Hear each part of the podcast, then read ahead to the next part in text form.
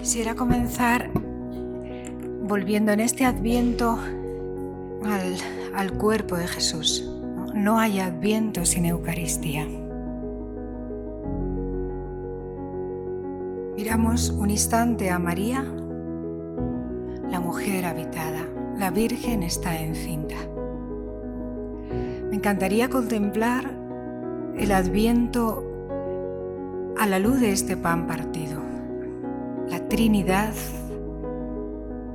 que es comunión, se, invierte, desciende, se parte y se reparte Dios en la criatura y ahora está en las entrañas de una virgen. El pan partido en tus entrañas.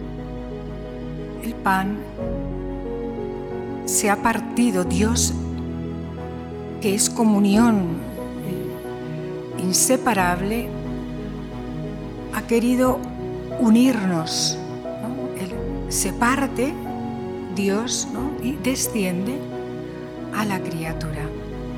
Mirar a María y ver esto es una invitación no a quedarnos estasiados a lo que sucedió en aquel tiempo, sino y tú, tengo sed que tú vivas esta experiencia hoy, aquí y ahora, que se haga presente el adviento, la encarnación de Jesús en mi cuerpo, la iglesia.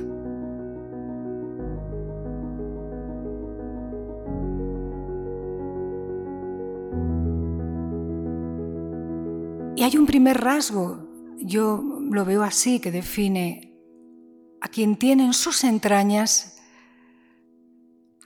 de verdad, a quien vive de la Eucaristía el pan partido. Hay rostros habitados por Dios. En el rostro se ve un misterio que habita a esa persona. Los santos, de verdad, los creyentes son un misterio.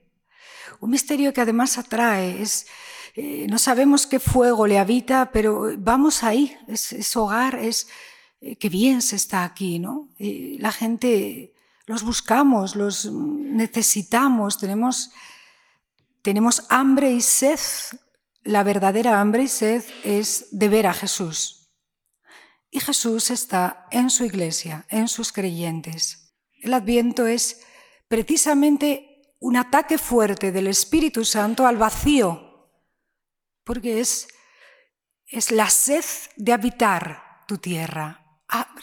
a ti se te pide solo, ábrete tierra. A ti se te pide abrirte.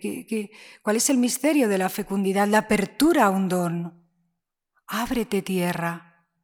Todo mi ser consciente, aunque no entienda cómo puede suceder esto. La Virgen discurría, ¿cómo puede ser? pero apenas oyó el Espíritu Santo lo hará, lo hará. No solo lo ha anunciado, la anunciación tiene que ser encarnación. Dios primero anuncia, pero ya se está encarnando. Es un anuncio que encarna. Apenas oyó el Espíritu Santo, lo hará, dijo un sí con todo su ser según ella, ¿no? Abierta la grandeza de Dios en la pequeñez de su esclava. He aquí la sierva del Señor. Es un tiempo nupcial, pero lo son todos. Pero especialmente la espera del don del esposo. Y me gustaría resaltar como pan partido, ¿no? Como él, es, me encanta esta frase, ¿no? El pan de mi carne. La Trinidad se ha partido, se ha invertido, dicen los grandes teólogos, ¿no? como von Baltasar, Benedicto.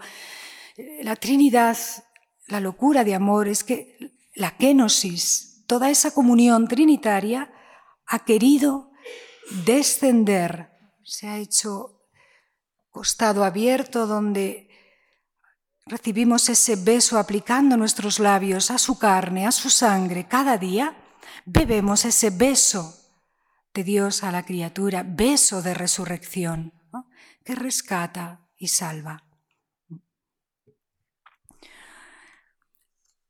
Es verdad que los creyentes no solo son creyentes, son creíbles, porque se ve en su carne que están habitados por aquel del que tú tienes hambre y sed. Ni siquiera te quedas en ellos. Sí, se podría decir que poseen que, la luz del pan partido, la luz del pan partido, la luz, el fuego del Espíritu Santo, eh, se hace presente en sus vidas. ¿En que En la caridad constante y sin falta. En una caridad que mirad cómo se aman, que sorprende al mundo, porque no es fruto de personas que tengan ese don y otros no. Es ese misterio que toma una criatura, que el pan partido se deshace en la criatura para hacerla, para formarla en su forma, en un amor humano divino. Este es el misterio de la nucialidad que habita en las entrañas de la Virgen.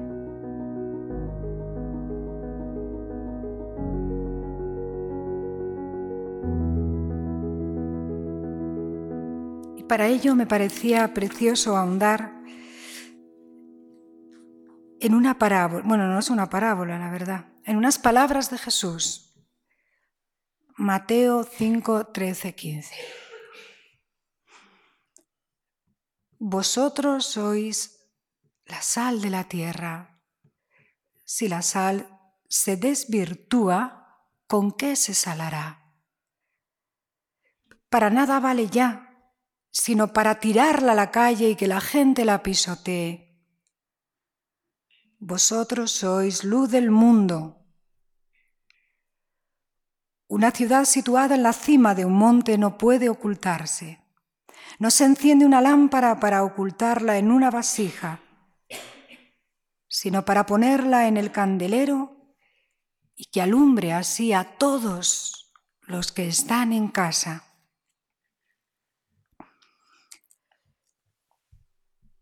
No nos dijo vosotros sois camino, vosotros sois amor, vosotros sois vida, ¿Os habéis detenido alguna vez en, pensar qué nos ha llamado Jesús a sus discípulos? Sois sal y luz. Ni yo soy sal, ni yo soy luz, podrías agregar. ¿no? Pero he aquí que si Él lo dice es que lo soy. Jesús no miente, ¿no? Dios no miente. Porque sabe muy bien que Él es el que quiere su sed y su hambre, quiere que tú seas sal y luz, que des sabor, que tu tierra tenga sabor y tenga la luz que se irradia a través del pan partido. Es imposible un adviento sin Eucaristía, sin sangre, sin amor. Eh, cuerpo entregado, derramado por todo mi ser. Derramar es algo que corre por todo, no se queda estancado, es yuf, se, se diluye en todo mi ser. Está clarísimo que quien quiera vivir la humildad del don lo tiene en estas dos palabras. Nos iguala dos cosas que se diluyen. Jesús me está diciendo el modo que quiere entrar en mí, como entró en la Virgen, en un pueblo de Nazaret pequeño, cuando ella estaba en las cosas cotidianas, entra así, como sal en la vida. No es un Dios de poderío, de grandeza, de... Es el Dios de la humildad. Por eso los santos expresan el don tan inmenso en una humildad que hace tan bella y tan digna y tan, sí, tan digna, tan majestuosa esa, esa, esa criatura pequeña. La sal necesita también, él ha querido, este símil, la sal no quiere estar sola, quiere dar sabor, quiere dar sabor a mi carne, a mi vida. La luz no se ilumina a sí misma, no luce para sí. Ha nacido para una misión, servir, iluminar. El Señor que es mi sal y mi luz. Este humilde, esta humildad, eh, misterio inmenso de Dios, ¿no? Es que quiere enseñarnos Jesús, Maestro, el Maestro, el Señor. Él es la luz, Él es la sal de mi carne, sí. Y a mí ahora me llama sal y luz para enseñarme que el Hijo del Hombre no ha venido a ser servido, sino a servir. Se conocerán que sois mis discípulos por el amor y el amor se parte. Son dos símiles que son todo un programa de vida del Maestro para saber que a sus discípulos se les reconocerá porque en su carne se refleja la humildad de haberlo recibido todo, de no ser sin Él, de no poder hacer nada. No dijo algo, dijo, sin mí no podéis hacer nada. Y esto lo saben los santos perfectamente, los creyentes. Y su gozo entonces es la admiración de que la Trinidad entera, el amor trinitario, haya querido venir a estas entrañas que no son dignas, que no... Pero lo necesitan vitalmente, es la admiración constante ante el don, como la Madre, la Virgen viviría su adviento. La luz no se ilumina a sí misma, no luce para sí, sino para iluminar, como el sol, ¿no? ser portador, siendo siendo luz, porta, ilumina, irradia. La humildad de la sal y la humildad de la luz, ni nos damos cuenta. Uno enciende la, echa la sal, es lo más barato de la cocina y lo que está ahí, pa, ¿no? Y la luz da, nunca, gracias luz, que, pues imaginaos sin luz, pero nunca nos damos cuenta, es como una cosa que casi como que está que está obligada. ¿no? Pues, ¿Habéis dado gracias a la luz alguna vez? Gracias al que me que da sabor. Son tan humildes que sirven sin esperar recompensa alguna. Siempre tienen un movimiento descendente. Es decir, la luz se pierde en las cosas que ilumina las cosas, hablamos, vemos las cosas iluminadas, pero no nos quedamos mirando a la luz, se pierde. La sal también tiene un movimiento descendente, no se ve. Y este es el movimiento de la encarnación.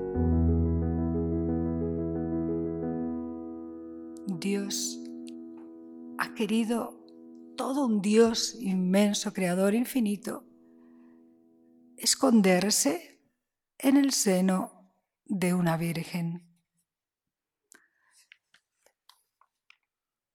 Es más, ahora toda la, liturgia de la iglesia nos invita incluso a mirar a la Virgen. Cuatro semanas mirando a la Virgen. A mí, esto es sorprendente también. Cuando ves a la Virgen, estás viendo sus entrañas, obviamente, pero ahora casi se nos invita a esa espera donde veamos qué preciosidad antes de ver la carne de nuestro Señor Jesucristo en ese niño, a contemplar la locura del amor de Dios en su humildad. Mirad a la Virgen, dice Isaías. Antes de mirarle a Él, Él quiere que contemplemos a la Virgen. ¿Habéis pensado esto? Fijaos, fijaos el amor, la humildad de Dios, la, belleza del amor de Dios. ¿no? antes de su encarnación, quiere que contemplemos en la Virgen el movimiento descendente de la Trinidad. Ahora no vemos a Jesús, la Virgen tampoco. Está formándose y sabemos que vamos a verlo. El tiempo de, de, espera por eso, de queremos verlo, ¿no? Pero hay que mirar a la Virgen porque en ella está, hay que mirar a la iglesia.